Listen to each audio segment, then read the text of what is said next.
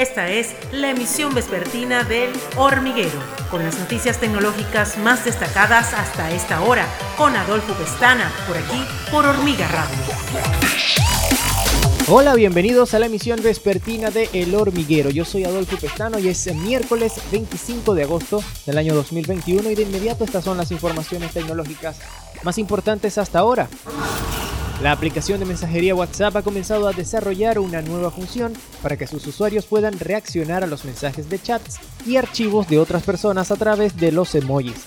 Las reacciones son una función ya disponible en diferentes aplicaciones de mensajería y redes sociales como Instagram, Twitter, iMessage, entre otros. El usuario puede elegir un emoji como reacción a un mensaje, imagen u otro contenido, y este se muestra también al emisor.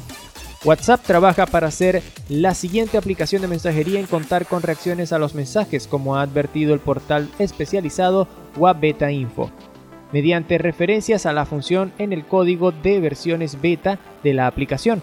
Por ahora no se conoce el aspecto de la función, que no está presente en la versión estable pero las notificaciones de WhatsApp advierten a los usuarios de que solo podrán recibir reacciones si su aplicación está actualizada.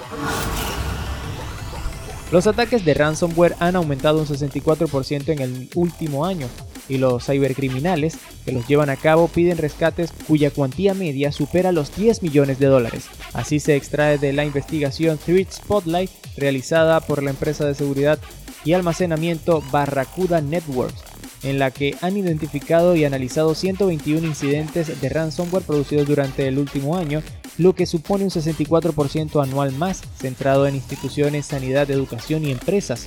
Una parte notable de los ataques han sido emprendidos por un grupo reducido de bandas de ransomware. De hecho, a raíz del análisis realizado por Barracuda Networks entre agosto de 2020 y julio de 2021, se observa que la banda Revil ha sido promotora del 19% de los ataques, seguida por DarkSide, que ha efectuado un 8%. Twitter busca promocionar nuevas formas para que sus usuarios descubran las salas de audio Spaces y ha comenzado a probar a mostrar avisos a los usuarios cuando una cuenta a la que siguen está escuchando un space. Los nuevos avisos de Twitter se despliegan en la parte superior de la línea de tiempo con el nombre de la sala y círculo con las imágenes de perfil de las personas que lo escuchan y a las que el usuario sigue, rodeados del tono violeta que identifica a los spaces como ha informado la cuenta oficial de Twitter Spaces. Asimismo, los usuarios pueden decidir si desean que sus seguidores puedan ver su actividad en los Spaces con una opción en los ajustes de las salas, que puede activarse o deshabilitarse en cualquier momento. Por el momento, estos avisos son una función de prueba con la que la plataforma está experimentando y que ya se muestra a los usuarios de la aplicación para móviles iOS y Android. El estudio de videojuegos Bungie anunció recientemente las novedades del videojuego multijugador en línea Destiny 2 y ha presentado su nueva expansión La Reina Bruja, que se lanzará el 22 de febrero del 2022.